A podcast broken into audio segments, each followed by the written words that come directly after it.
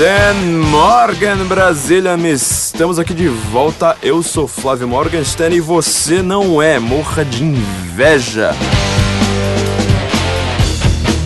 Muita gente está gostando bastante dos nossos podcasts e quase, digamos, querendo um certo continuismo, ou seja, os temas aqui estão indo para frente e a gente não consegue encerrar tudo em um podcast, nem quando a gente grava quase duas horas de podcast. Eu deixo esse estúdio, a panela produtora aqui, simplesmente maluco comigo por gravar podcasts tão longos é, e mesmo assim a gente não consegue encerrar os nossos assuntos.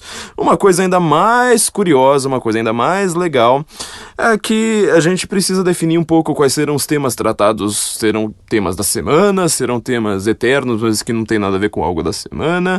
É, e quando a gente faz uma pequena pesquisa a respeito disso, a gente está vendo que as pessoas estão acordando, despertando para algo muito mais importante do que o que está acontecendo na semana. Então a gente vai falar algum, de alguns temas aqui um pouquinho mais, vamos dizer, sem data, sem prazo de validade, mas partindo do que está acontecendo na, na, na nossa semana. Assim a gente pelo menos consegue tentar agradar os dois lados. Por exemplo, na hora de falar de algo, de um grande livro de literatura, vamos falar sobre ele justamente porque algo aconteceu durante a semana que faça esse livro ser importante, mas não vamos simplesmente falar do que comentar notícias, essas coisas que tem um prazo de validade extremamente restrito. Daqui a pouco a gente já vai ter esquecido tudo, simplesmente esquecido tudo. E essa semana foi uma semana simplesmente maravilhosa para a gente começar a criar esse novo modelo de podcast, é porque foram os cinco primeiros dias do governo Donald Trump. Você, quando estiver ouvindo isso, já vai ter passado ainda mais dias, mas estamos aqui na quinta-feira, dia 26 de janeiro, logo depois do aniversário de São Paulo, assistindo assistindo, testemunhando, observando esse momento histórico que foram, na verdade, os quatro ainda, né? Quatro e um e algumas horas do, do governo Trump. Esse cara prometeu algumas coisas bem bizarras na campanha. Esse cara já cumpriu tudo! Meu, o cara em quatro dias tá cumprindo o que ele prometeu para quatro anos! Mas eu sei que você pode não gostar do Trump, eu sei que você pode achar que ele é nazista, fascista, louco, etc, etc, mas, meu, é um político que cumpre as promessas! Em dias! O mundo tá realmente de cabeça para baixo. Cada hora, cada hora, hora, no máximo uma hora, a gente tem uma coisa nova a respeito do Trump que a gente não consegue mais nem acompanhar. Olha, se você é tradutor, se você consegue fazer aqueles comentários rápidos de notícia no Facebook, sobretudo se você escreve bem e é, e é razoavelmente, vamos dizer, instrutivo e engraçado, sem simplesmente só puxar a sardinha pro seu lado, pro nosso lado, pro lado de quem quiser, e não conseguir convencer ninguém, por favor, traduza isso. A gente tá precisando acompanhar o que tá acontecendo com Trump e a gente não consegue. É coisa demais, a cada hora tem uma coisa nova. Mas nós vamos chegar aqui algum, algum algumas questões bem bizarras, grandiosas, grandiloquentes, universais, globais, pelo menos, a respeito desse novo modelo de governo do Donald Trump. Ele está simplesmente assim mudando tudo com que as pessoas estão acostumadas a respeito do mundo. Vamos lembrar aqui rapidinho do que, que acontecia na, na época do governo George W. Bush. Ele pegou a América num clima de atentado do 11 de setembro. O 11 de setembro marca basicamente o que vai ser a mudança do mundo no século 21. A gente não consegue mais explicar o mundo só através daqueles, uh, daquele sistema de Guerra Fria, daquele sistema do consenso de Washington. O 11 de setembro ele muda tudo isso. E aí, George W. Bush resolve fazer o que qualquer pessoa sensata, inclusive uma, a maior parte da, das pessoas que se acham pacifistas, fariam se tomassem é, um atentado terrorista daquelas proporções em Nova York. Falar, bom, nós vamos pra guerra, vamos caçar esses caras e nós vamos fazer coisas muito feias com o, o, o, o bumbum deles. O que, que ele faz? A primeira coisa que ele faz é ir para a ONU. A ONU a ONU, sabe? A ONU que é, parece que lida com a paz no mundo. Eles estão envolvidos com a paz. E ele fala: Bom, eu tô, tô querendo ir pra guerra, e eu tomei um atentado terrorista aí nos cornos, e tô querendo ir pra guerra. E a ONU vai lá, decide, os seus países membros decidem e fala assim: Quer saber? Não pode ter guerra. Agora é paz. Agora, se você sofreu um atentado terrorista, meu filho, é, Mas pá, gente, é, é, é, o que acontece, né? Esses caras gostam de se explodir. Esses caras, eles gostam de espancar mulher, apedrejar gente, mas é a cultura deles. Você é um machista, fascista, homofóbico, porque você vai à missa ou você vai ao culto no domingo. Mas esses caras não, é cultura dele. Deixa. Deixa, meu. Vamos fumar um bagulho e tudo se resolve. O que, que George W. Bush faz? Ele vai pra guerra mesmo assim. Isso é como é exatamente dessa forma que começa o século XXI. A ONU fala: olha, George W. Bush, você é um, um cara que só pensa em guerra, você é o George War Bush, você é um cara malvado, não sei mais o que. E Bush ignora tudo e vai pra guerra. Eu aprendi isso como se fosse um grande crime de lesa pátria, ou melhor, de lesa humanidade, de lesa globo, não é mais nem lesa pátria. Porque simplesmente o cara fala assim, mas peraí, ele não está obedecendo uma resolução da ONU. Olha só, né? Desobedecendo uma resolução da ONU. Olha só que coisa grandiosa, poderosa.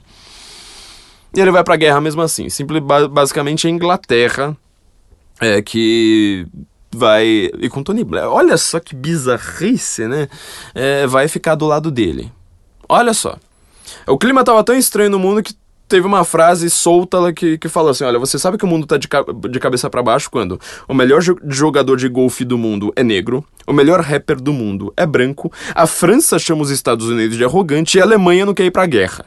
Esse era o clima ali em 2001, 2002, 2003. É, tava, o mundo tava de cabeça para baixo. Mas você viu que a ONU tinha resoluções querendo uh, quase punir na América por ir à guerra. Isso aí tem uma coisa ali que não bate. É isso que a gente precisa ver. A ONU, o que é a ONU? Essa é a pergunta que a gente sempre tem que fazer. O que é a ONU? O mundo viveu sem uma organização de Nações Unidas por muito tempo. Muito tempo. E de repente é a ONU que manda nas coisas. Você não tem mais uma soberania local. Você não tem mais o Estado-nação falando assim: olha, aqui, dentro dessas fronteiras, eu decido.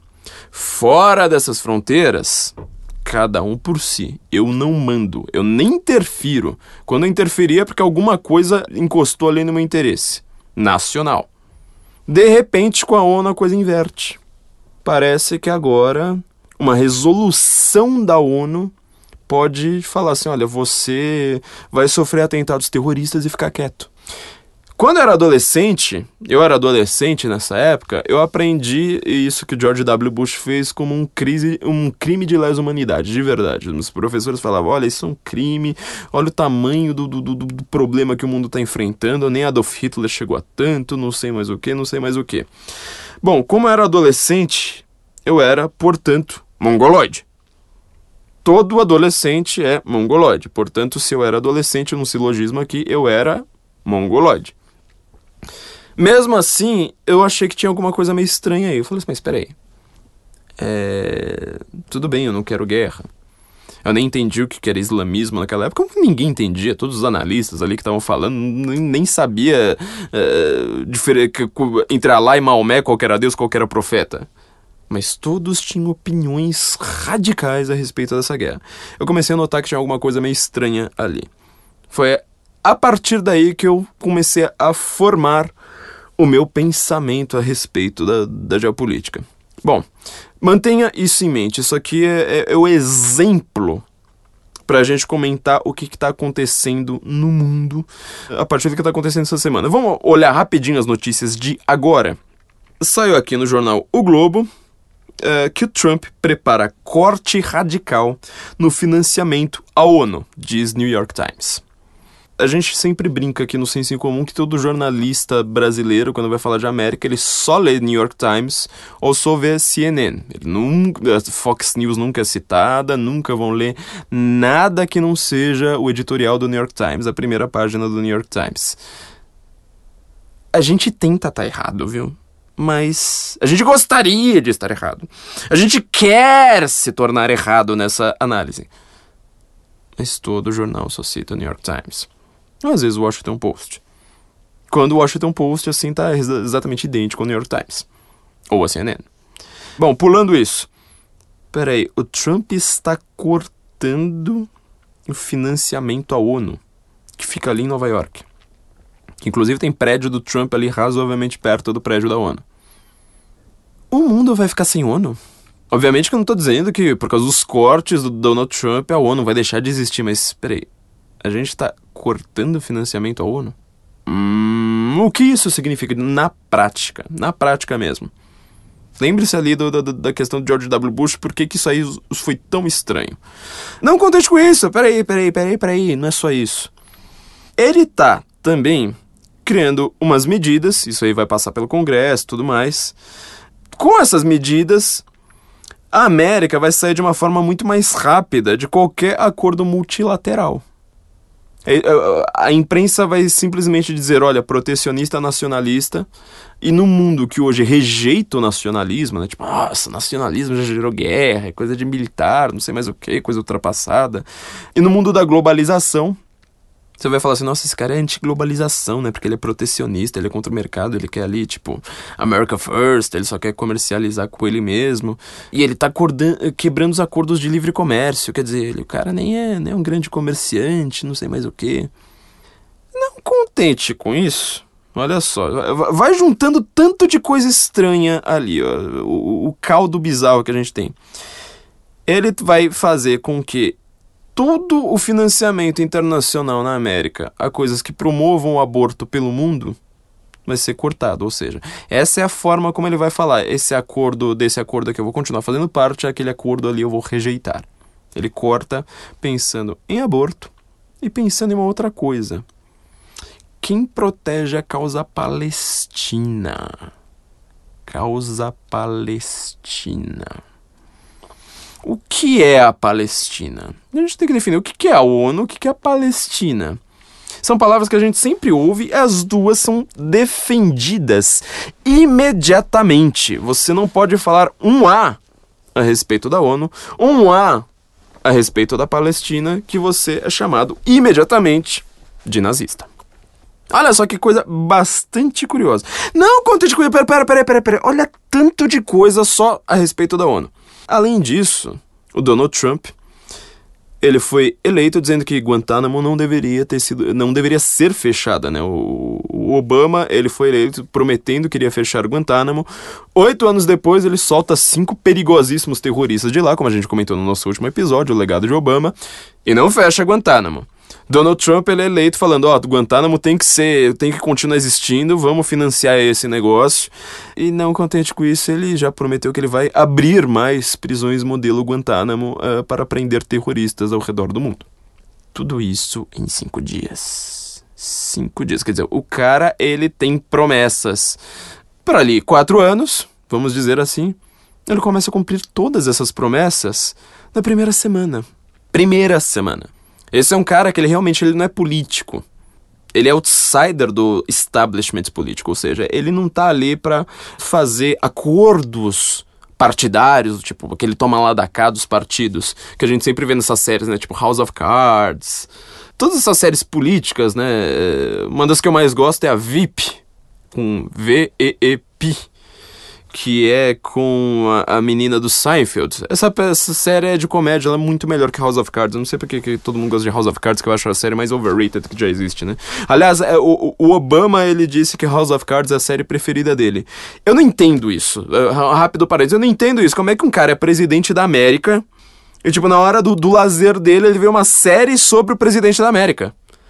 Você consegue ser a pessoa mais monotemática do mundo, você não consegue, sei lá, meu, se eu fosse presidente da América, eu chegaria em casa, a primeira coisa que eu diria, antes de dizer boa noite, querida, seria: vamos ver dragões. Dragões cuspindo fogo em anões e elfos. Pelo amor de Deus, não me faça ver gente de terno na minha frente agora. Bom, esse é Obama. Voltando. A gente então tá vendo que o Trump, ele tem um modelo de gestão, de administração que não tem nada a ver com aquele toma lá da cá de político. Ele fala assim, olha, eu quero fazer as coisas, eu sou homem de negócios, eu sou aquele cara que chega lá e fala assim, ó, cadê o negócio que eu mandei você fazer? É para fazer e pronto. Em cinco dias ele já tá cumprindo tudo. E vamos agora ao último ponto. Ele já prometeu também que ele vai construir um muro na fronteira do México, que foi uma das suas propostas mais polêmicas, vamos dizer assim, né? Polêmicas, polêmicas. Isso aí tem muito a ver com, de novo, a ONU. Por que um muro? Por que a América, um país tão grande, está construindo um muro com o México? O que, que significa um muro? Nosso amigo André Assi Barreto, que eu falei bastante dele no, no, último podcast, ele tem uma frase maravilhosa, né? Construam mais muros. Ele está ensinando os, os alunos dele exatamente este modo. Tipo, vamos, vamos fazer um mundo com mais muros. Mais muros.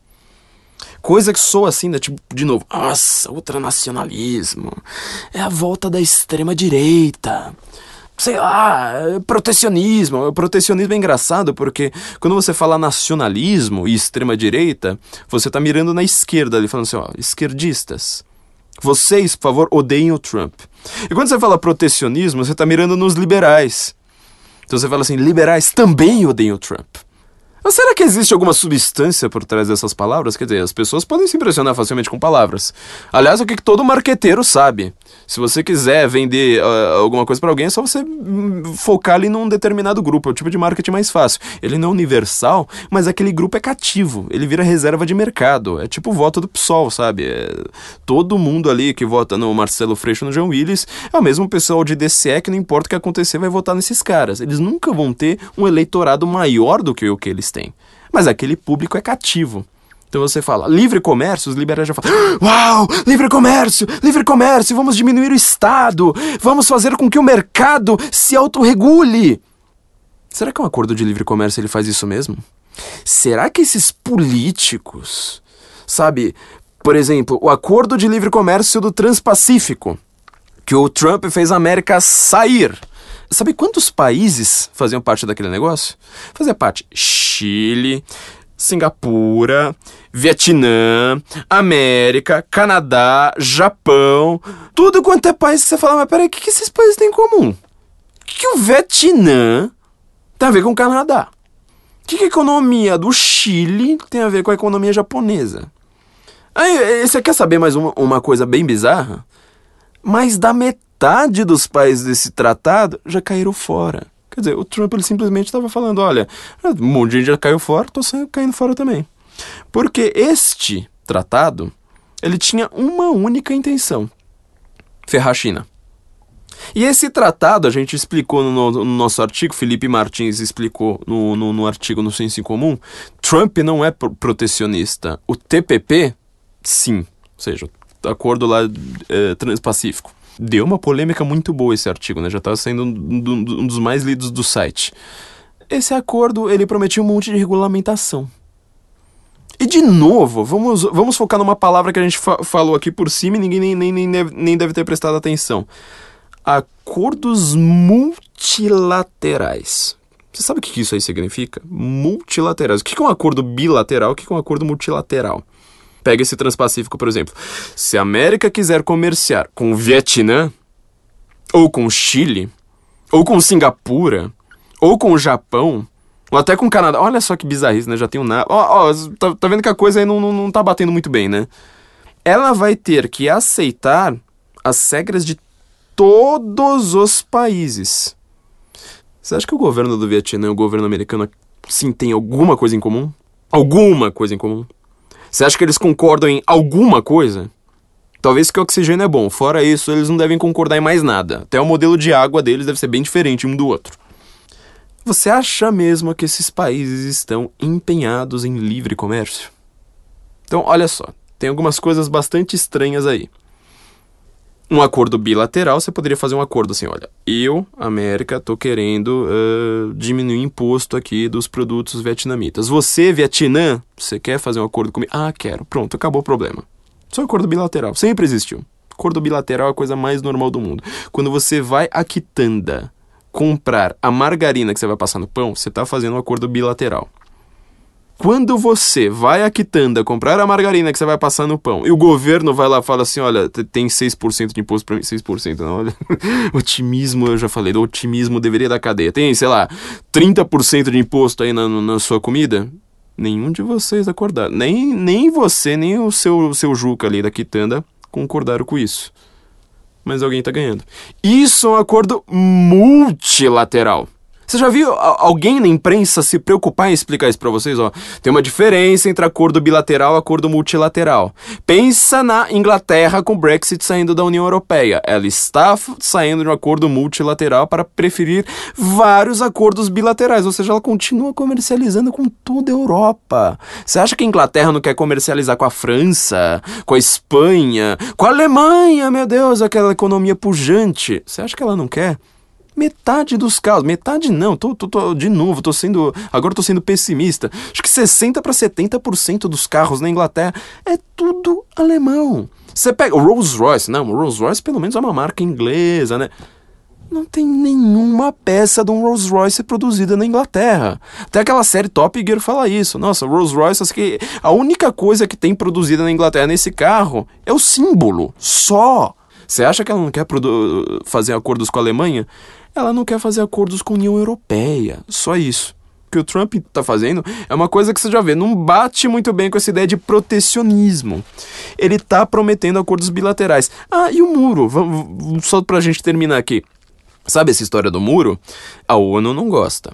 A ONU não gosta dessa ideia de muro. A Globo News não gosta. A Globo News, que é basicamente a ONU no Brasil.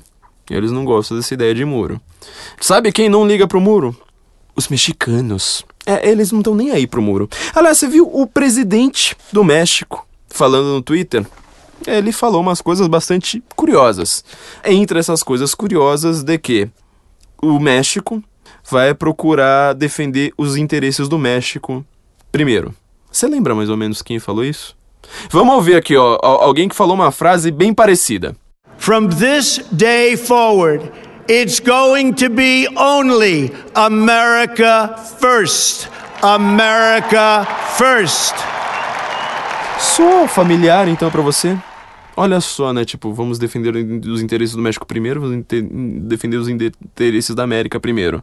E o presidente do México, não contente com isso, ele falou assim: Nós estamos buscando acordos bilaterais, ele usa essa palavra, bilaterais, em que os interesses do México sejam é, respeitados. Lembra que o Trump foi para o México, passou, sei lá, semanas no México antes das eleições? É, e voltou para a América falando: Olha, eu estou conversando bastante aqui com o presidente mexicano, a gente vai construir esse muro e o México vai pagar por ele? Todo mundo falou assim: Não, você quer obrigar o México a pagar pelo muro? que bizarro, né? Agora, ele é eleito. Olha o que o presidente do México está falando: que ele quer acordos em que o México também é consiga proteger seus interesses. Já pensou você empregar um monte de mexicanos para construir o muro? E os mexicanos ficam com emprego uh, e o muro fica autofinanciado para a América? Uau! Por essa ninguém esperava, né? Então, assim, quando você ouve falar em protecionismo, etc., nacionalismo, tudo aquilo que vai contra a ONU, você tá vendo que tem alguma coisa bem bizarra aí, né? Parece que essa imprensa que tá falando que, falando em fake news, falando que existem sites por aí que divulgam boatos, é, ela tá sendo a rainha suprema do fake news. Ela não consegue acertar uma, afinal. E os conceitos que ela usa, esses palavrões, esses adjet essas adjetivações que ela coloca em cima das pessoas, é, não, deve, não, não descrevem a realidade.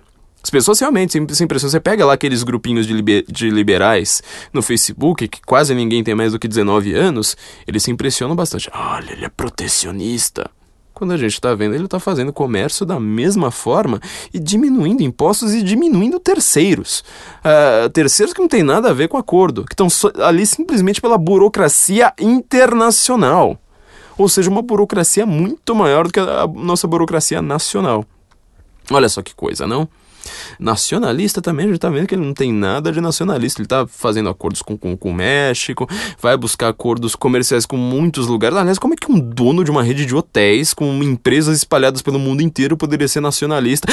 Ele é dono do Miss Universo! E as pessoas chamam ele de nacionalista. Você tá vendo que a nossa linguagem política ela é completamente bizarra. Ela não descreve nada da realidade. Enquanto as pessoas não entenderem um pouco mais de linguagem política, tema de alguns podcasts lá pra frente, todo mundo vai ficar extremamente confuso. Bom, então, tudo isso junto em cinco dias. Para tentar fazer um resumo do que o cara fez em cinco dias, a gente gasta 20 minutos. Olha só que coisa bizarra, né? Agora vamos lá. Por que é que o resumo disso tudo é o, Trump cortando as verbas da, da, da ONU. A ONU, de novo, sede em Nova York, lá todo mundo conhece. Aquela coisa lá toda bonitinha, babá, que ela é, vamos dizer, é, inatacável. A ONU, a gente já viu no, no, no, nosso episódio mais famoso, né? Não é você que pensa o que pensa, George Soros pensa para você, nosso episódio mais adorado, respeitado, copiado, etc. por aí. Que a ideia de você ter grandes conglomerados transnacionais cuidando das relações entre os países e diminuindo o poder de governos locais, ela é uma ideia que ela sai ali do entreguerras, sobretudo ali ganha força após a Segunda Guerra Mundial.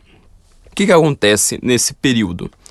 No entreguerras, você viu o mundo tendo grandes problemas e criando uma gigantesca carnificina a partir do conceito de nação. Você pode reparar quais são os países europeus que, basicamente, vamos dizer, criam a Segunda Guerra Mundial. A Alemanha e a Itália. Estes dois, desses dois países, eles nem eram um país um século antes. Até o Brasil consegue ter mais história como país do que eles. Eles não eram um Estado, um Estado moderno, aquilo que a gente chama de Estado moderno. Eles não eram Estado-nação. Vocês gostam das nossas aulinhas de história que a gente volta um pouco no tempo para explicar isso. Hoje a gente vai precisar voltar bastante no tempo, então peguem o caderninho e saiam anotando. Tudo bem, né? Vocês que vocês estão na academia, vocês estão no trânsito, vocês estão no trabalho. Eu acho incrível como é que alguém consegue trabalhar me ouvindo, mas enfim, eh, cada um com seus problemas. Mas assim, pega o caderninho mental, vai anotando tudo, que a coisa aqui é, é, é bastante curiosa. Quando a gente tá ali com países que precisavam ter uma identidade nacional. Olha, outra palavra que também já tá. já começa a coçar o ouvido ali fala assim: olha, isso aqui tem algum, alguma questão com o que está acontecendo no mundo hoje. Países que eles não tinham uma identidade nacional clara. Precisavam se consubstanciar em soberanias nacionais. E eles, de repente, entram em guerra por isso aquela ideia do imperialismo alemão, do expansionismo para um lado, de você querer pegar pedaços ali da França, Alsácia-Lorena, tudo isso aí.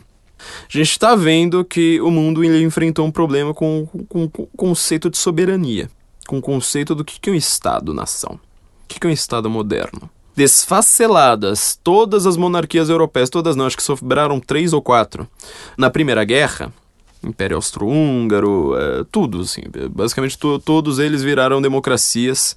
Uns raros conseguiram atingir o estado de república, como a gente explicou no, no, no artigo América não é uma democracia. Chocou todo mundo pelo título. Adoro isso. Chocar as pessoas que só veem o título e não, não, não vão ler o que, que a gente está falando. Então, neste momento, você entra em crise, você vai falar assim, mas espera aí, eu, por exemplo, eu sou de uma cidade ali do norte da Itália. Quer dizer, hoje era do norte da Itália, antes era do Império Austro-Húngaro. Eu antes eu tinha uma, já uma dificuldade dentro do Império Austro-Húngaro de explicar, ó, eu só falo alemão, viu? Eu sou austríaco. Apesar da capital Viena, capital da Áustria, ela tem uma falar alemão, mas tem uma cultura mais húngara do que austríaca do que o resto do país. Aí você tá lá numa cidade ali na fronteira, de repente desfacela império, aí você fala assim, não, agora você virou italiano, agora seus filhos vão falar italiano. Olha só como a coisa era bem mais complicada, né? Se você acha que você tem problema na vida, é que você não viu o que que o seu bisavô uh, viveu, certo? Bom, terminado isso, o que que, que que, grandes, várias ideologias ali correndo no mundo, o que que os caras pensam? Eles falam assim, olha, esse conceito de nacionalismo gera guerra. A gente vai fazer um negócio agora para promover a paz. E nós temos fundos para isso. Nós somos bilionários, nós somos pessoas que entendem de mercado, nós somos pessoas ricas, nós temos sobrenomes como Rockefeller, Soros, toda essa galera aí. Então, assim, vamos criar então, fortalecer poderes transnacionais. A gente vai criar acordos e olha que tudo começa ali com. Aparentemente, né? Pelo menos contam assim pra gente, mas nunca, na verdade, foi, foi, foi, foi exatamente isso. Você cria ali acordos comerciais, ó, dá a impressão que é comercial. As pessoas acreditam ainda nisso, né? Tipo, um acordo comercial transnacional com objetivos claros de você diminuir o poder local, o poder nacional. A própria ideia da União Europeia, ela surge disso. Você cria ali, primeiro, algumas comissões, por exemplo, do, da exportação do carvão, do níquel. Envolvia até transações com ouro. Por que, que você acha que isso aí aconteceu? Ah, eles escolheram isso aí a dedo? Não, isso aí diminuiu o poder da Alemanha. Poder bélico da Alemanha. Quer dizer, o Hitler ele tinha aqueles exércitos todos grandiosos, portentosos. Com isso aí você diminuiu o poder da Alemanha de financiar seu próprio exército. Você faz com que toda a, infraestrutura do exército saia do poder alemão. Entendeu? Quando você acha que, que um, um acordo ali é de livre comércio entre outras nações que estão ali, tipo, ah, não, vamos fazer aqui uma jogatina aqui com, com, com carvão, com, com não sei mais o que, sempre tem interesse. Sempre tem interesse político e não um, um interesse econômico. Quando você pensa só na economia, sem pensar na questão de poder, você só vai ter números, você não vai ter pessoas, você não vai ter a noção de quem é que está mandando em quem. Certo? Então começam a, a, a criar todos esses órgãos uh, gigantescos, hoje gigantescos, que a gente conhece. União Europeia, Organização das Nações Unidas, Organização Mundial do Comércio, Banco Mundial, Fundo Monetário Internacional. Olha só, né? Isso aqui já, já, já, já, já tudo se explica. E muita gente começa a achar que isso aí é o tal do livre comércio. Que isso aí é capitalismo. Que isso aí é o liberalismo non plus ultra.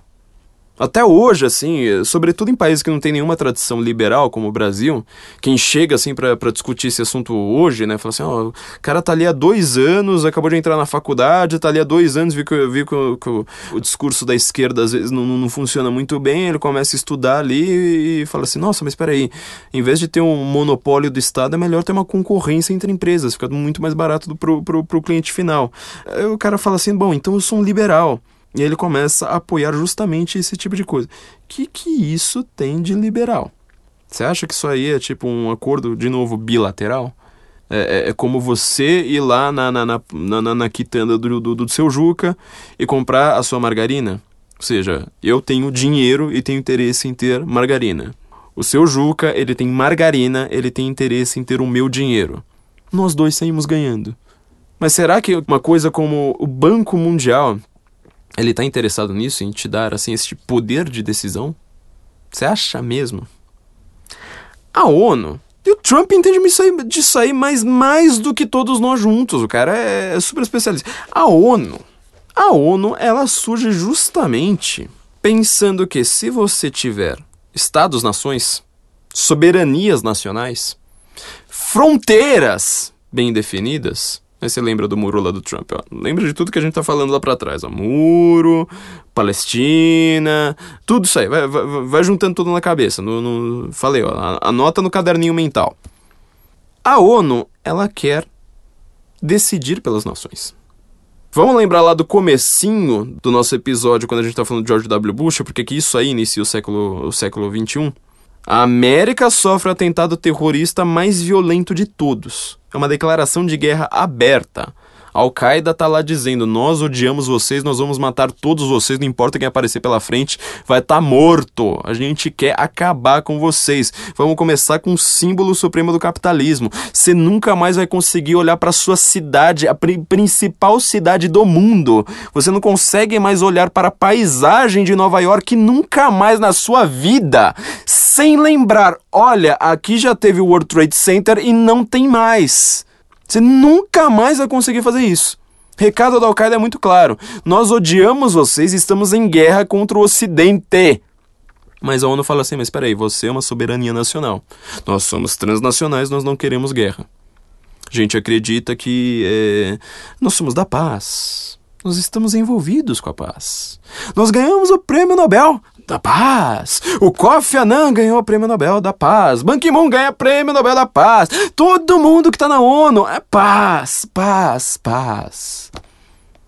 E para isso a gente diminuiu seu poder como soberania nacional. Se você sofreu um atentado terrorista desta magnitude, você não pode responder. O que teve de americano que não entendia nada a respeito de política e começa a se envolver com política exatamente por causa disso, fala assim, mas espera aí. Sempre me falaram que a ONU era tudo de bom. De repente a gente está sendo morto aqui, a gente tem que obedecer a ONU e ficar calado. Quem não consegue perceber nada errado com isso deve estar tá bem eh, desatualizado, descontextualizado.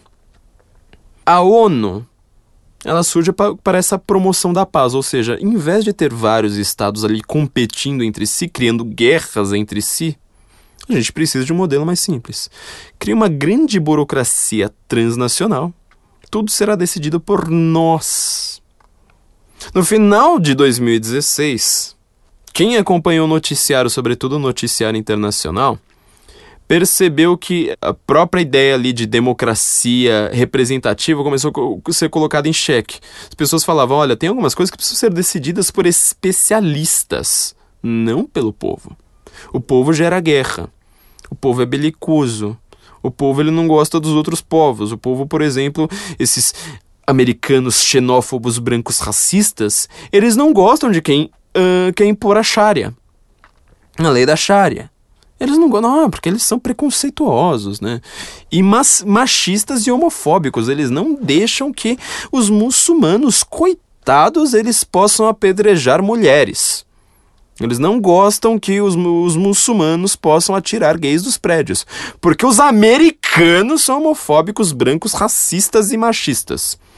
Tudo isso aí, então, tipo, a política migratória americana, ela precisa ser decidida por especialistas. Isso aí não pode ser decidido pelo povo.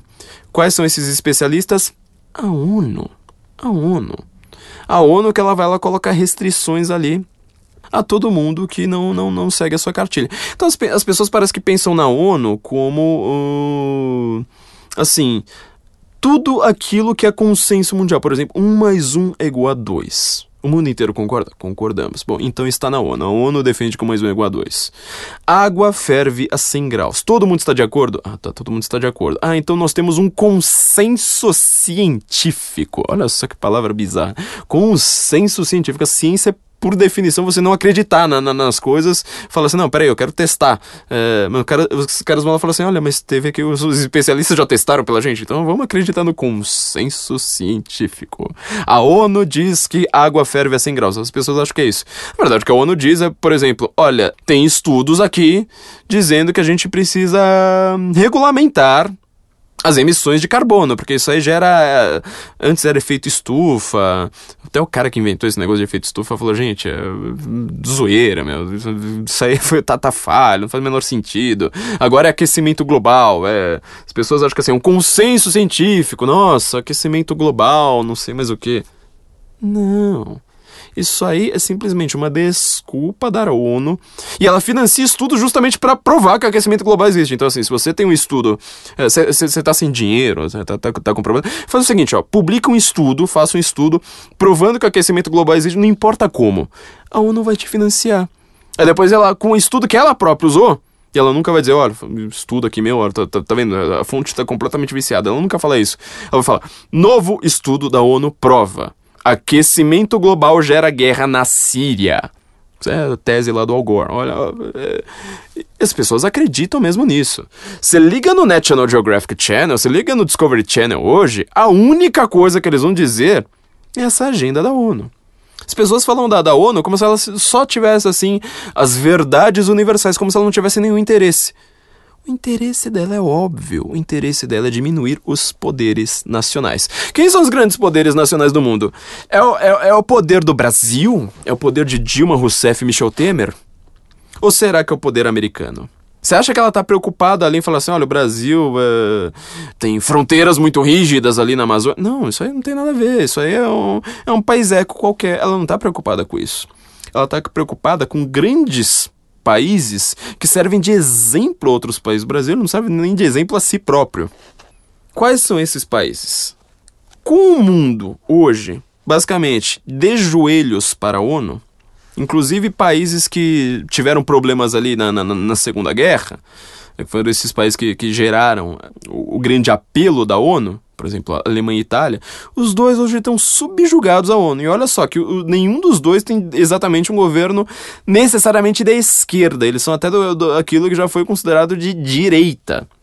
Só que esses dois governos, esses dois países já falaram assim: olha, apesar da gente gostar de comércio, de Estado pequeno, de sei lá mais o que, eles se encantaram com essa agenda da ONU. Qual que é a agenda da ONU? Você não tem fronteiras, logo você precisa ter imigração. Você acha que a ONU tá preocupada com os refugiadinhos sírios lá que não podem entrar na América, coitadinhos? Você acha que a preocupação de políticos é com os direitos humanos de imigrantes? Se você acredita nisso, eu tenho certeza que você acredita em Eduardo Cunha, em Paulo Maluf, eh, qualquer político que apareça com qualquer discurso prometendo coisa, eu tenho certeza que você acredita. Se você acredita que políticos estão preocupados com os direitos humanos de refugiados, você realmente não sabe o que está falando. Certo? Então, por que, que você acha que a ONU tem uma política imigratória? Tipo, ah, não, é, tem que. É, imigrante que chegou na Europa tem que ter asilo imediato, não sei mais o que. Porque ela quer diminuir as fronteiras, filho. Ela quer que a Merkel, que o Renzi, que o Hollande, que todo, toda essa galera aí não tenha poder. Eles vão ser meros fantoches. E quem manda é a ONU. A ONU tem uma agenda. Qual a agenda da ONU no Brasil, por exemplo? A gente já comentou isso rapidamente num, num, nos episódios para trás. Só que a gente pode lembrar. Se você olhar para os protestos no Brasil, eles são uh, fomentados por entidades como Mídia Ninja, certo? Qualquer, isso aí não, não, não, não é uma teoria da conspiração. Todo mundo sabe. Mídia Ninja é feito para fazer protestos. Meu livro, Por Trás da Máscara, ele explica isso aí muito bem. Qual é o papel, por exemplo, do Fora do Eixo, que é a entidade do, do, do, do Mídia Ninja? É mapear, fazer um, uma espécie de estudo ali de quais são as pautas que geram protestos. No caso de São Paulo, eles tentaram com tudo. O único que, que dá certo numa cidade convoluta como essa são os transportes. O único prefeito em 30 anos de São Paulo que ele não foi eleito com uma, com uma plataforma a respeito de transportes foi o Dória, agora. Todos os outros foram eleitos ou perderam a reeleição por causa de transportes. Fora do eixo percebe isso, ah, vamos fazer protestos sobre transportes. Fora do eixo, Media Ninja recebem dinheiro de quem? George Soros através da sua Open Society. Essa Open Society, ela quer justamente o quê? Diminuir fronteiras fronteiras. Fronteiras abertas, ó, é, é nome de programa, é nome de ONG, um mundo sem fronteiras, outro mundo é possível. Tudo isso aí quer justamente diminuir os poderes nacionais. Você faz com que as pessoas obedeçam mais à agenda da ONU. Qual que era a pauta desses protestos ali? Eles começam por causa de transporte. Só que para o transporte, assim, é só a, a, a, pequena faísca. Logo depois não tá mais ninguém falando de transporte. No segundo momento ali de junho de 2013, primeiro começa ali com os 20 centavos da tarifa. Logo depois, só que quando é com os 20 centavos da tarifa, coisa que eu expliquei no meu livro, é o fora do eixo nas ruas. É mídia ninja nas ruas. Quando a população vai às ruas, ela começa a levantar cartazes ela mesma. Ela fala assim, é, eu quero isso, eu quero aquilo. O que, que as pessoas pedem? Tudo, menos transporte. Tudo, tudo, tudo, tudo. Mas não transporte. Isso elas nunca falam. E o que, que as pessoas mais falam? Saúde e educação. São as duas panaceias agora de tudo, né? Tudo vai se resolver com saúde e educação. O governo precisa dar saúde e educação. Qual que é a educação que eles estão dando? Pode olhar assim, no, se você lê livros clássicos mesmo, ou seja, não é livro que foi escrito há 50 anos, tem um livro ali que foi escrito há 200, 300 anos, você vai ver que isso aí nunca foi uma pauta da sociedade. O povo nunca pensou assim, tipo, ah, com saúde educação tudo se resolve. Nenhum, nem, nenhum grande intelectual falou assim, olha, isso aí vai gerar qualquer coisa boa. Hoje em dia as pessoas acreditam como panaceia de tudo. O que, que é a saúde que eles dão? Que eles estão pretendendo. Primeiro lugar, o aborto. O aborto ele precisa ser. Uh, você pode reparar, a, a, a, toda hora na Folha de São Paulo, no Estadão vai estar tá lá falando: ó, estudo da ONU prova que a gente precisa legalizar o aborto. Imediatamente, sem legalizar o aborto, a gente não vai conseguir absolutamente nada. As mulheres não vão ter direitos, então a gente precisa legalizar o aborto. Qual que é a, a, a pauta fora do aborto que está sempre ali na, na Rede Globo? Ah, o Zika vírus. Zika vírus ele tá ligado ao quê? Supostamente, segundo estudos, olha só, não, não, não tem uma prova disso, são segundo estudos que até agora não provaram esse negócio, a microencefalia. E microencefalia é uma boa desculpa para o quê? Para você abortar o bebê. Então olha como a coisa anda em círculos. São Paulo, por exemplo, está sofrendo surto de duas doenças que faziam tempo que, que elas não eram comentadas: febre amarela, duas, não, três. Febre amarela, sífilis, tá aumentando demais os casos de sífilis em São Paulo, e AIDS. Só que qual é o entendimento da população a respeito de AIDS e sífilis? São, como são doenças venéreas, que elas são moralmente eh, problemáticas. Que elas envolvem sexo. Elas envolvem decisões morais da vida da pessoa. Seria muito difícil, por exemplo, você ver um surto de sífilis e AIDS em um país extremamente católico. O que o Brasil não é, ele só é de fachada. Ele diz que é católico. Não, não sabe nem o horário da missa.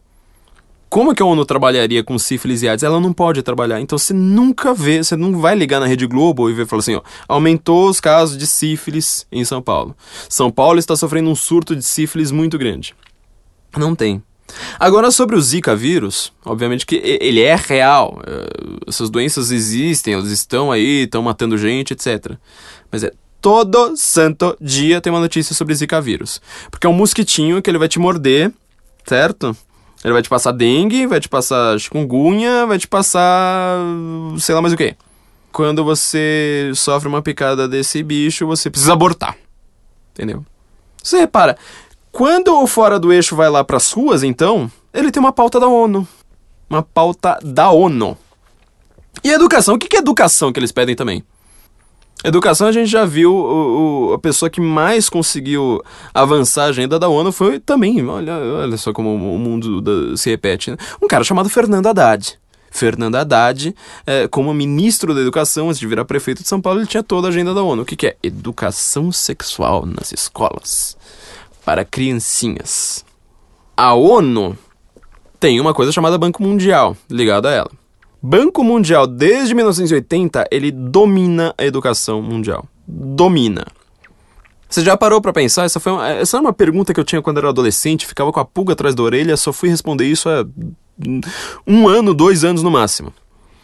Por que é que no Renascimento, na Idade Média Tardia, na Antiguidade, você tinha pessoas como Leonardo da Vinci, Shakespeare, Chaucer, até no barroco, ali no romantismo, você vê. Olha a genialidade das pessoas. William Blake, Goethe. Eu tô falando de gente que eles pegam assim oito áreas do conhecimento humano, tipo, olha, desde a ciência até a poesia, até como criar uma, uma epopeia inteira em versos exâmetros, sei lá, sabe? Gente que tem uma, uma, uma genialidade absoluta.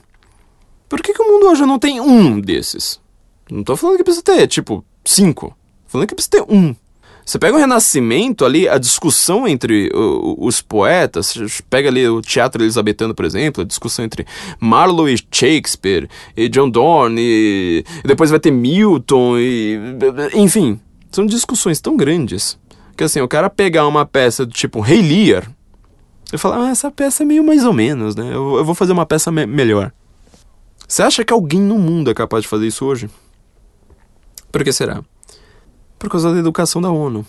A educação hoje, ela não é uma educação baseada na tradição, do tipo, você vai ler desde Homero, desde a epopeia de Gilgamesh, você vai saber da Bíblia, saber citar a Bíblia até de cabeça para baixo, até invertido você vai pegar ali todos os clássicos da antiguidade, toda, toda a Idade Média, e formar uma coisa na sua cabeça que vai te fazer você ser capaz de pensar em rimas. Não, eles esquecem tudo isso. Falam assim: olha, educação hoje é dar aula técnica para a pessoa ter um empreguinho qualquer. Uma aula extremamente voltada ao mercado de trabalho, é isso que os, os liberais também não entendem. É, eles acham que isso é uma coisa extremamente liberal uma, uma, educação completamente técnica. Tipo, olha, você não precisa pensar em nada, você precisa apertar parafuso. Só que hoje em dia, como você não aperta mais parafuso, isso aí não serve para nada, você vai virar, sei lá, youtuber, alguma coisa assim. Você vai virar algum empreguinho aí que dá a impressão que você é crítico, tipo, professor de sociologia. Aí você obriga também, a ONU vai lá, chega e fala assim, ah, a gente precisa ter aula de sociologia no ensino médico. Aí você faz esses, esses caras terem um emprego. E aí eles sossegam. Empreguinho técnico, uma coisinha mínima. E qual que é o assunto?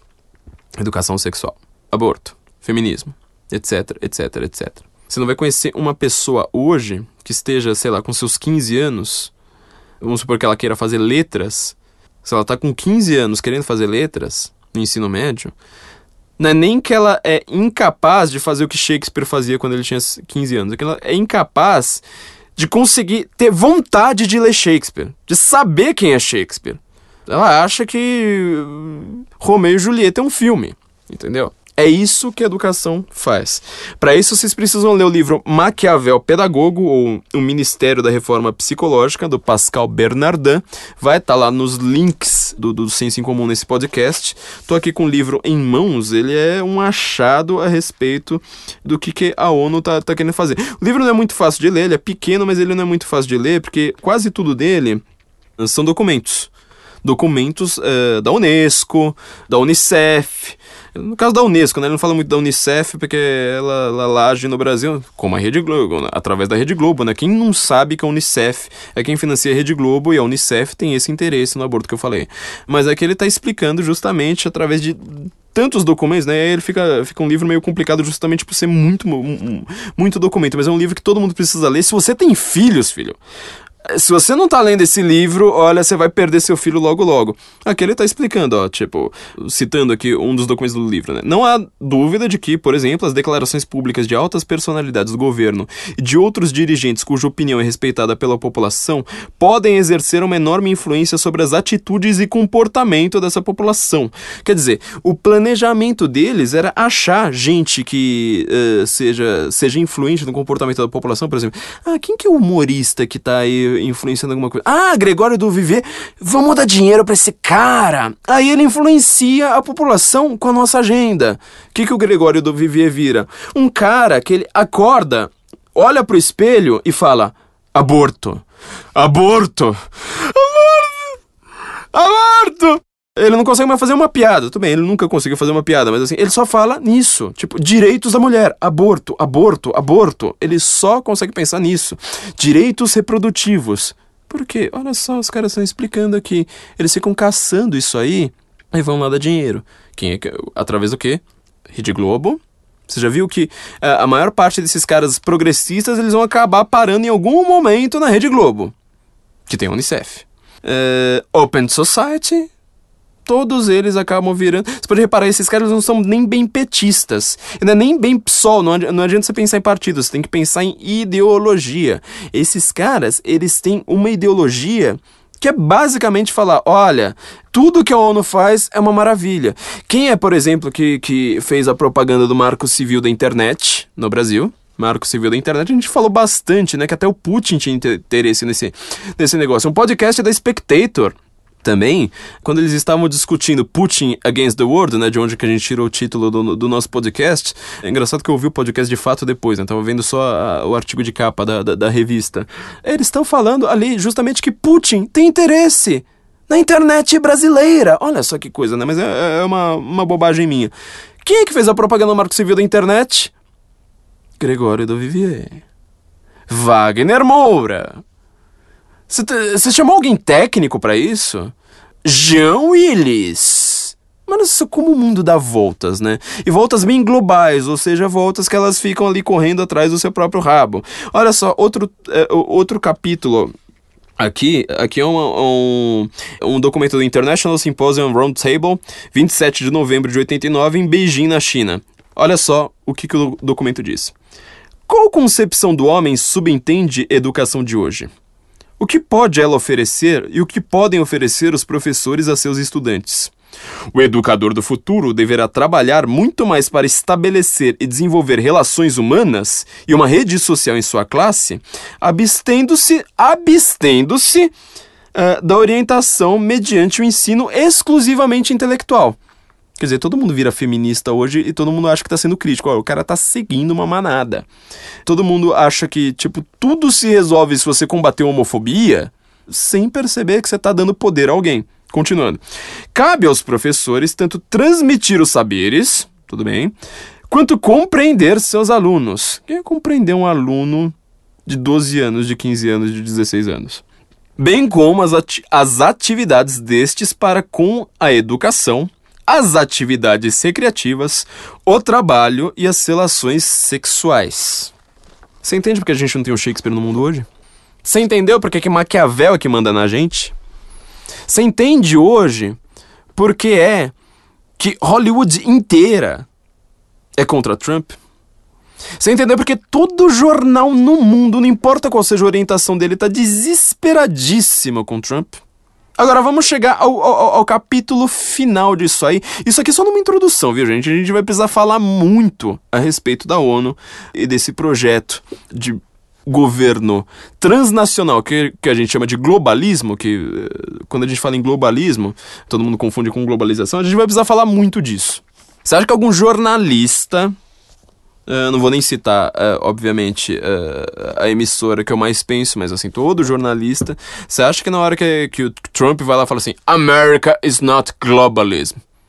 Você acha que ele, que estudou em uma faculdade lá em Nova York, sei lá mais onde, você acha que ele fala assim: bom, talvez o que tenha me ensinado na, na universidade seja insuficiente para entender o mundo. Talvez eu tenha estudado para entender com uma visão de mundo específica e esse cara tá usando umas palavras que eu não, não conheço. Não, ele não vai fazer isso. O que ele vai fazer é falar assim: bom, eu conheço a ideia de globalização. Então, se o Trump está falando que ele é contra o globalismo, então o dono do Miss Universo, que tem uma rede de hotéis e é casado com uma eslovena, ele certamente é contra a globalização. Porque eu achei a palavra parecida. Então é tudo a mesma coisa. Por exemplo, na hora que eu ouço, sei lá, a respeito de, de, de uma manga, e alguém também fala manga, e eu tô pensando numa fruta, ele tá pensando na manga da camisa, né? É tudo a mesma coisa, né? É tudo da mesma coisa. É igual você fala assim, olha, esse cara aqui, é, é, essa coisa, é, no, nosso projeto intelectual busca uma concretude. Alguém fala assim, mas eu sou concretista. Você fala assim, então vamos chamar um concretista aqui para realizar a gente. Não vai dar muito certo. Mas essas pessoas elas pensam desse jeito. Por que que é que a ONU é tão preocupada com essa causa palestina? Lembra? Foi uma das coisas que aí gerou todo o, o buzz aí que o Donald Trump fez. Agora fez sentido, ó.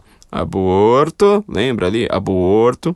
Criar outras Guantánamos, certo? Ou seja, a gente não vai é, aceitar terrorista de outros países sem ter, sem ter resposta. A gente vai acabar com o aborto, não vamos mais ficar dando dinheiro do pagador de impostos americano, que nem sabe disso, para entidades multi, de acordos multilaterais que, que, que, que, que o americano nem ficou sabendo para promover aborto ao redor do mundo. O que, que é o Médico Sem Fronteiras? Uma entidade que promove aborto. Eu não estou falando que esses globalistas, tipo Rockefeller, essa, essa turma toda aí, que eles não façam coisas, vamos dizer, boas de vez em quando. Os Rockefellers têm vários hospitais, entidades filantrópicas pelo mundo. Só que essa filantropia desses caras, ela é bem diferente do que a gente está pensando. Se esses caras estão mesmo interessados em filantropia e diminuir a desigualdade no mundo, é só você lembrar do relatório do Oxfam, que por sinal é de uma entidade do George Soros, né? esse mundo dá muitas voltas, meu Deus do céu. Ele tá lá falando que, a gente precisa corrigir a desigualdade no mundo. Se o George Soros quer corrigir a desigualdade no mundo, minha conta é 7986-X, a, a, a agência aqui é 664 938.6. Pronto, você pode corrigir a desigualdade social no mundo, George Soros. Eu nasci no Itaim Paulista, viu? Não tá, nasci lá, mas eu fui para lá com dois meses de idade. Então, tipo, beleza, cara, valeu, muito obrigado, au revoir. Agora parece que não é bem isso que esse cara tá querendo fazer, não. Esses relatórios do Oxfam, sei lá mais o que. Não, não é. Só diminuir a desigualdade do mundo. Parece que ele tem um pro projeto de poder próprio. E esse projeto de poder, ele tem que mirar ali em países como América e Israel. Ah, terminando, né? América, olha só o que, que o Trump fez, sabendo, sabendo disso muito melhor do, do, do que os jornalistas da Global News. Ele acabou com, com o financiamento do aborto, certo? Com, continuando aqui financiamento com aborto. Ele vai construir um muro. Você quer uma fronteira nacional mais clara do que essa? E o muro, ele não tá falando assim, eu odeio o México, eu odeio mexicanos, eu quero entrar em guerra com o México. Ele tá falando, olha, o, o presidente do México ali. Ninguém entendeu isso, né? Parece. O presidente do México, ele quer um acordo bilateral com a gente. Ele não quer um acordo multilateral. Ele quer um acordo bilateral. Ele quer falar assim: olha, sabe as resoluções da Organização Mundial do Comércio? Comércio, danem-se. A gente vai fazer acordo direto com a fonte. Pensa no presidente do México como o cara que vai na quitanda buscar margarina e no Trump como o seu Juca da quitanda. É exatamente isso que está acontecendo. E aí você expulsa, expulsa da jogada a ONU, a Organização Mundial do Comércio e os tratados multilaterais. Olha, olha, só a jogada. Você está entendendo que o que o Donald Trump está fazendo tá desesperando. Não, não, não é o, o, o desespero não vem do, da repórter da Globo News que, que, que fala puta que pariu ao vivo. Porque essa daí, é, ela não sabe nada do que a gente tá falando. Se ela ouvir esse podcast aqui, ela, ela tem um AVC antes da gente chegar na metade. Isso aí é muito difícil para ela. Pessoal que tá lá falando, é, fazendo projeção lá em Nova York não, não sabe disso. Ela tá desesperando é o patrão dela que sabe disso. O cara que financia. Então, Trump ele tá lá é, com aborto, certo? Com muro. Com um projeto para tirar a América de órgãos que vão fazer. órgãos que cuidam de acordos multilaterais, certo? Tá criando novas Guantánamos. E além de tudo, não contente com isso, vai ter ainda impedir o financiamento americano de quem financia a Palestina. Por que a Palestina? Vamos voltar agora bem no tempo? A ONU precisa mirar em estados-nação, como a gente disse. Qual que é o estado-nação mais antigo que você conhece? Estado-nação mais antigo, assim, que tem uma história antiga. História mesmo, assim. Eh, às vezes eh, as pessoas confundem muito história com historiografia. historiografia foi criada pelos gregos ali, Heródoto, Tucídides, Guerra do Peloponeso, entendeu? Eles vão lá, eles vão retratar o que está acontecendo em um texto que ele não é poético, ele não é, vamos dizer, um documento oficial, ele é simplesmente uma descrição histórica.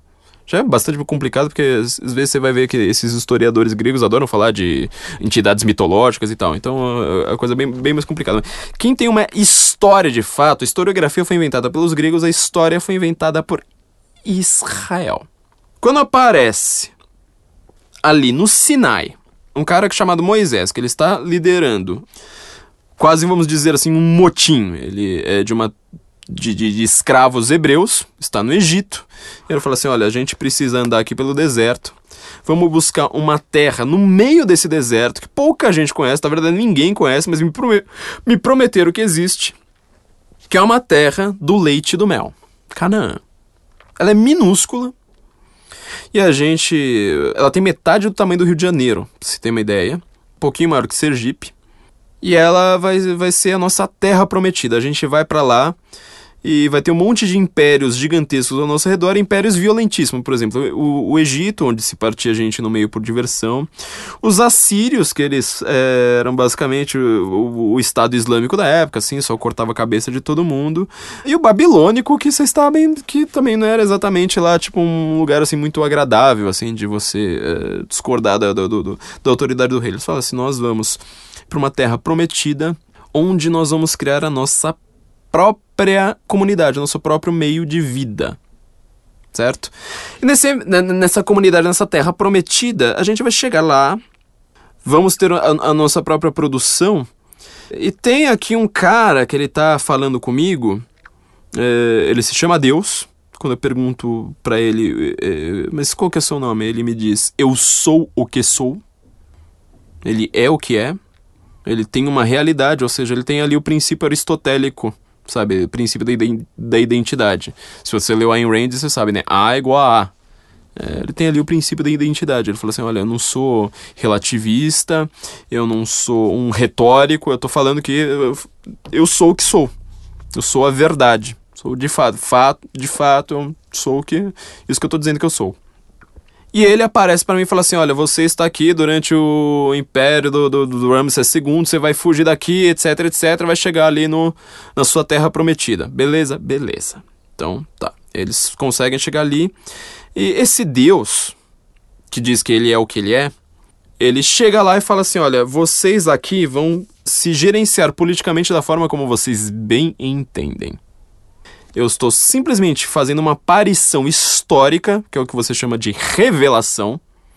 Revelação, ou seja, é uma teofania, um aparecimento de Deus é a maior das hierofanias, né? A aparência da divindade. A aparência, o próprio Deus se revela e fala assim: olha, neste período histórico específico aqui, certo?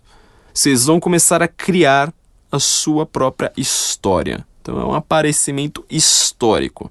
Dentro desse aparecimento histórico, no desenvolvimento desse, desse aparecimento histórico, Deus começa a observar Israel, as tribos israelitas. E não é que, quando se fala em povo prometido, em, em povo escolhido, aliás, em terra prometida, não é que ele fala assim: olha, este povo aqui é bonzinho e o resto do mundo é que se lasque. É muito pelo contrário. Quem ele mais pune na Bíblia inteira são os israelitas que geralmente por questões políticas, por questões morais ou por serem completamente amorais ou imorais, eles não cumprem os mandamentos pedidos ali por Deus. Certo?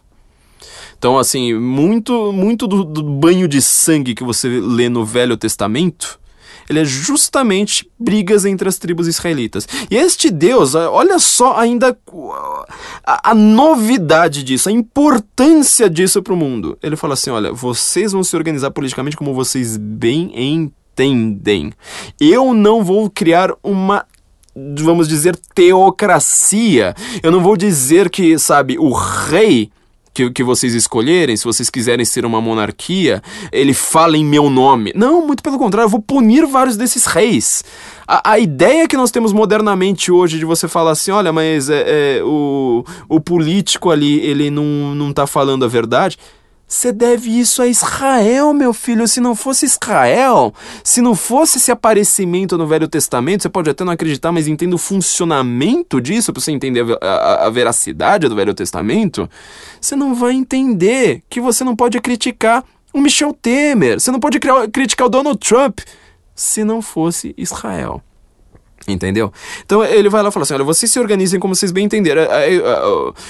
Geralmente, né, quem, quem vai ler a Bíblia assim, é, esbaforido, lê lá o Deuteronômio, o Levítico e fala assim: nossa, mas é, a Bíblia permite escravidão, permite apedrejamento de mulher, é, permite, sei lá, mas o que. Falei, peraí, isso aqui é um relato histórico do próprio povo, contando o que eles próprios fizeram de errado de certo e de errado. Então, falando assim, olha, nós estamos aqui querendo obedecer a Deus, mas aqui no meu ordenamento eu quis fazer escravidão. Deus olha ali torto e fala assim, olha, cada um, politicamente, vocês que se organizem. Vocês podem virar monarquia ali no, no, no, no tempo de Davi. Vocês podem virar tribos vagando pelo de deserto sem ter um rei pelo período do exílio. Depois vocês vão querer ter um rei de novo. Vocês vão ter o reino de Judá brigando com o reino de Israel ali, é, tudo completamente torto. Deus ele não está querendo instaurar, instaurar um sistema político específico na Bíblia, justamente por conta disso. Fala assim: eu estou dando liberdade política para os homens. E com essa liberdade política, eles vão anotando tudo que eles fizeram ali, inclusive que não deve ser mais seguido. Que é uma mensagem que você deve simplesmente falar assim: olha, eu entendo aqui a intenção destes homens do passado, mas este modelo não me serve mais. Tanto que até é simples você observar isso. Vê se um judeu ortodoxo hoje ele pratica escravidão. Vê se um judeu ortodoxo hoje ele apedreja a mulher. Não, isso era um modelo da época. Isso era um modelo político, porque Deus ele chega lá e fala assim: Olha, estou simplesmente revelando que eu sou o que sou. Eu estou te prometendo uma terra onde você vai começar a criar a história. Só que, em compensação, não te dou um sistema político, certo? Mantenha isso na cabeça, você vai entender a Bíblia muito melhor. O que, que acontece? Aparece ali Jesus, no Novo Testamento, ele vai passar a mensagem para todo mundo, ele consegue cristianizar o maior inimigo, o maior perseguidor dele naquele momento, que era o Império Romano. E ele aparece historicamente também. Ele é crucificado sob Pôncio Pilatos. Você acha que por que, que os católicos, quando eles vão rezar o, o, o credo, o creio, tipo, eu creio em Deus Pai Todo-Poderoso, Criador do céu e da terra. É, ele tá, tá, tá fazendo a sua, a sua profissão de fé. Por quê? No meio dessa oração, eles precisam citar: padeceu sob Pôncio Pilatos, nasceu da Virgem Maria e padeceu sob Pôncio Pilatos. Por que, que você precisa citar justamente o cara que matou ele? Porque é um período histórico. Ele é um Deus que ele apareceu num período histórico. Ele fundou uma igreja que você consegue traçar desde o primeiro Papa, Pedro, segundo Papa, terceiro, quarto, até chegar ao Papa Francisco. Se historicamente, numa época que não tinha tecnologia, se histórica, isso é uma aparição histórica que você fala assim, mas espera aí, todas essas outras religiões, então, todos esses outros modelos de organização social não valem. Eles eram falsos. Nós queremos aquele que é o que é, que ele está contando uma verdade, certo? Certo. Então, ó, já vai entendendo o que, que é Israel. Já vai entendendo por que, que ele é um Estado que ele se manteve de pé enquanto todos os outros impérios ao redor dele, inclusive o Império Romano, desfacelaram, ele se manteve de pé. Só que em compensação, por causa da própria liberdade política dada aos israelitas, já estava lá profético na Bíblia dizendo: Israel nunca será mais dos israelitas. Quer ver essa, essa profecia se cumprindo? Vamos voltar agora à política atual. Lembra lá da ONU? O ONU, o, o Trump, para ferrar a ONU, falou assim: olha, não vou financiar mais ninguém que. É dá dinheiro para a causa palestina. O que é causa palestina? Israel, a gente sabe, tem uma história ali de pelo menos 6 mil anos. 5 mil anos para 6 mil anos, catalogados ali, inclusive em livros geracionais. Não sei quem é filho de não sei quem, que é filho de não sei quem. Lê o livro Números da Bíblia, que geralmente é o livro que todo mundo pula. É, é exatamente isso catalogado, a história é catalogada. nós habitamos aqui, eu sou filho de não sei quem, que não sou filho de não sei quem. Palavra Ben, né, do, do, do hebraico é justamente filho de, que no, no, no, no árabe vira Bin, né, Osama Bin Laden, filho de Laden. É para catalogar isso, para marcar essa história. Só que, com religiões como o islamismo, quando ele surge, eu falo assim, olha, pra gente é, conquistar o mundo, o primeiro inimigo é esses caras que eles não têm o império, eles não têm uh, o Estado-nação deles para eles mesmos, mas eles conseguem ter um Estado-nação que sempre sobrevive. Que é o Estado-nação mais forte do mundo. O que, que a gente precisa fazer? Invadir Israel, invadir Israel. Vamos tomar Jerusalém desses caras, vamos tomar Jerusalém. Você vai reparar que as primeiras mesquitas islâmicas no mundo, o, o, a posição de oração deles não era voltada para Meca, era voltada para Jerusalém. Era onde eles queriam conquistar. Depois é que Maomé percebe uma coisa que hoje o mundo percebe, que a ONU percebe, fala assim: é mais fácil conquistar o mundo inteiro antes de Israel. A gente vai criar nosso próprio modelo aqui de invasão, eh, de conquista pela invasão e pela imigração. Olha só, né? De novo a ONU. A gente vai conquistando as cidades imigrando para lá, fazendo um monte de filho, por isso que, que o, o islamismo per, permite quatro esposas, né? E vamos, vamos dominar ali pelo número. Depois disso, o último lugar que a gente vai conseguir conquistar é Israel, porque esses caras aí são parada dura. É fácil matar judeu. É, Maomé matava judeu loucamente. É fácil ser antissemita. Agora, destruir Israel é uma coisa que não dá. É, é, é muito difícil. Depois de vários desses momentos, com várias invasões ali, todo mundo querendo pegar uh, Jerusalém para si, teve Império Otomano. O que, que é o Império Otomano? A gente já, já comentou num podcast pra trás. É o Estado Islâmico da época também. É, era a mesma coisa, que não tinha televisão na época, mas era. Não tinha YouTube, mas era degolar quem não era cristão, quem não, quem não era muçulmano. É, era a mesma coisa. Tanto que até o próprio líder do Estado Islâmico ele usa o nome, né? Bakar al-Baghdad justamente em homenagem ao Império Otomano. Ele fala assim: ó, nós somos o novo califado. É exatamente isso. Ele também estava lá tentando destruir Israel, não conseguia, não conseguia. O que acontece? Em algum período histórico, ali, com desfacelamento, de novo, com do, dos impérios, no comecinho ali da Primeira Guerra Mundial, que vai gerar todo esse, esse problema que a, gente, que, que a gente falou, uma região que era ali, vamos dizer, governado, ou pelo menos tinha uma, uma, uma, certa, uma certa observância do Império Otomano, ela fica vazia. Por algumas questões eh, de negociação de guerra, inclusive envolvendo a Inglaterra, esta região, que sempre já tinha sido habitada ali por judeus por, vamos dizer, 5 mil anos pelo menos, eles começam a falar assim: olha, vários desses povinhos minúsculos de tribos árabes é, tribos muçulmanas que ficaram perdidas aqui no meio do, do, do, do conflito da Primeira Guerra, que estão ali sozinhas. Vamos mandar esses caras, já que a gente não gosta mesmo, nós que somos turcos aqui, a gente não gosta desses caras, manda eles habitarem aquela, aquela região. De novo, esses, essas tribos elas eram expatriadas. Elas têm, vamos dizer, existem desde o do, do finalzinho do século XIX. Eles habitaram uma região que estava, por causa de conflitos militares, razoavelmente despovoada naquele momento e começam de novo a fazer essa imigração islâmica de conquista pelo número e pela força, a famosa Égira, que marca o início do calendário islâmico. Você vê como é que isso é importante, marca o início do calendário islâmico. Eles vão para uma região chamada Palestina. Palestina para onde Jesus andou. Palestina que era conhecida ali de toda a antiguidade, certo? E eles começam a falar assim: olha, nós somos um povo autônomo, cria-se o um movimento de nacionalismo palestino. Eles falam assim: nós somos agora uma, um povo de fato, nós queremos ter um Estado moderno como os outros. E eles começam a criar guerras ali com, com, com, com Israel, justamente tentando uh, tomar toda a região de, de Israel. Só que eles só conseguem muito pouco. Israel vai cedendo, cedendo, cedendo cedendo. Só quando Israel toma algum. geralmente atentados terroristas, mas na época ainda não era de fato, uh, vamos dizer, o terrorismo moderno, eram, vamos dizer, guerrilhas. Só quando ele perde uh, muitas vidas nessas guerrilhas é que ele ataca de volta. E o que, que Israel começa a fazer no, a, a, agora, recentemente, a partir da década de 80, 90, é, com isso? Ele falou assim: olha, a gente vai querer, vamos construir assentamentos judeus que, que é um assentamento? Ela falou assim: ah, vamos construir uma casinha ali. As pessoas moram. Construir uma casinha, as pessoas moram. É isso. A periferia. É a periferia de Israel são os assentamentos judeus. Fala assim: olha, porque aí eles vão ver que isso aqui também é uma terra nossa. E o que o palestino fala? Mas espera aí. Se a terra, se nós queremos nacionalismo palestino, nós queremos acabar com todos os judeus do mundo.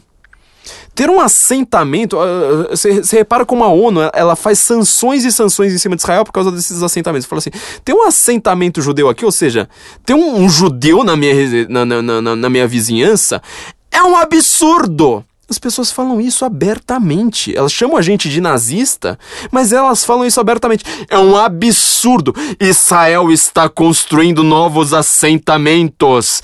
E tem judeu aqui no meu bairro. Eu sou palestino, eu não quero judeus. Atenção, tem judeus no meu bairro. Eles não morreram.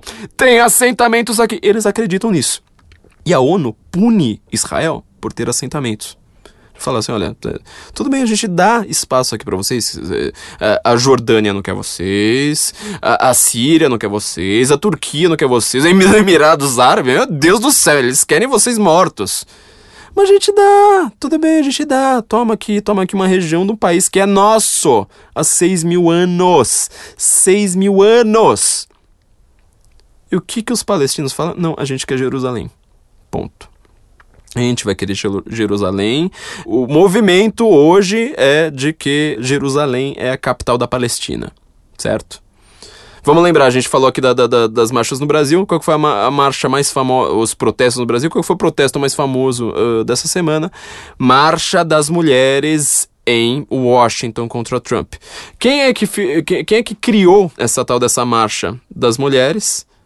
Uma militante do Hamas uma militante do Hamas, que é o grupo eh, não só terrorista, como um grupo assassino, eh, bizarramente assassino, etc., que domina a Palestina. E ela está lá prometendo criar a lei da Sharia na América. Olha só que coisa linda, né? A Sharia na América. E ela tá lá falando assim, é um absurdo que Trump uh, seja eleito, porque.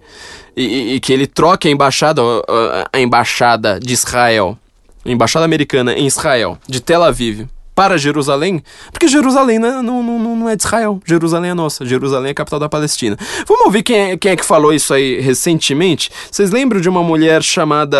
É, tem umas pessoas que conhecem ela, é, acho que ela chama Meryl, Meryl Streep. É, ela criticou uh, Donald Trump porque ele é contra a imigração, né? Tipo, de novo, open borders, open, open borders. E ela cita atrizes e atores, sei lá, a respeito de onde que eles vêm. V vamos ouvir rapidinho? But who are we? And, and, you know, what is Hollywood anyway? It's just a bunch of people from other places. I was born and raised and educated in the public schools of New Jersey. Viola was born in a sharecropper's cabin in South Carolina, came up in Central Falls, Rhode Island. Sarah Paulson was born in Florida, raised by a single mom in Brooklyn. Sarah Jessica Parker was one of seven or eight kids from Ohio. Amy Adams was born in Vicenza, Veneto, Italy. And Natalie Portman was born in Jerusalem. Where are their birth certificates? And the beautiful Ruth Nega was born in Addis Ababa, Ethiopia, raised in London, in no, in Ireland, I do believe. And she's here nominated for playing a small town girl from Virginia. Ryan Gosling, like all the nicest people, is Canadian. and Dev Patel was born in Kenya, raised in London, and is here for playing an Indian raised in Tasmania. So Hollywood is crawling with outsiders and foreigners. And if we kick them all out, you'll have nothing to watch but football and mixed martial arts, which are not the arts. Vocês reparam, né, na hora dela falar da Natalie Portman, ela fala que ela nasceu em Jerusalém. Nos outros ela fala do país. Ali ela fala de Jerusalém. A própria Natalie Portman foi lá, deu uma bronquinha nela de volta e falou assim: Eu nasci em Israel. Entendeu? Israel. Quais são os conglomerados, então, que vão contra a ideia de você ter. Eh, de você não ter mais fronteiras, de você entregar tudo, todo, pelo menos o Ocidente, a um grande conglomerado global, que é isso que a gente chama de globalismo, que não tem nada a ver com globalização, Israel e América. Se você quiser entender por que, que um povo é, que criou a ideia de anticolonialismo, né? Toda a minha aula de história era anticolonialismo. Ah, porque é o mal do colonialismo, os colonialistas e os britânicos, imperialismo britânico e sei lá mais o que do colonialismo. O que, que é colonialismo? É você falar assim, olha, é, nós somos ingleses, nós temos a common law, nós temos respeito aqui aos direitos humanos, nós temos representatividade política, direito às liberdades individuais e o povo tem direito a ter propriedade ao invés de simplesmente comer as migalhas do rei. Vocês são o quê? Vocês são tribais e vocês resolvem tudo tudo no, no aqui estupro é a coisa mais normal do mundo. É, não, não tem mais isso. Vamos lá, vamos, vamos, vamos convencer vocês de que o nosso modelo é melhor. Isso é colonialismo. E o que, que povos, por exemplo, como o, os palestinos fizeram? Falaram assim, nós vamos criar uma campanha de propaganda anticolonialista. Quem comprou essa campanha? Lembra de Hassan al-Banna, já falei bastante deles. Ele se encontra com quem? Quem foi o principal ocidental, líder ocidental, comprar a ideia de um nacionalismo palestino?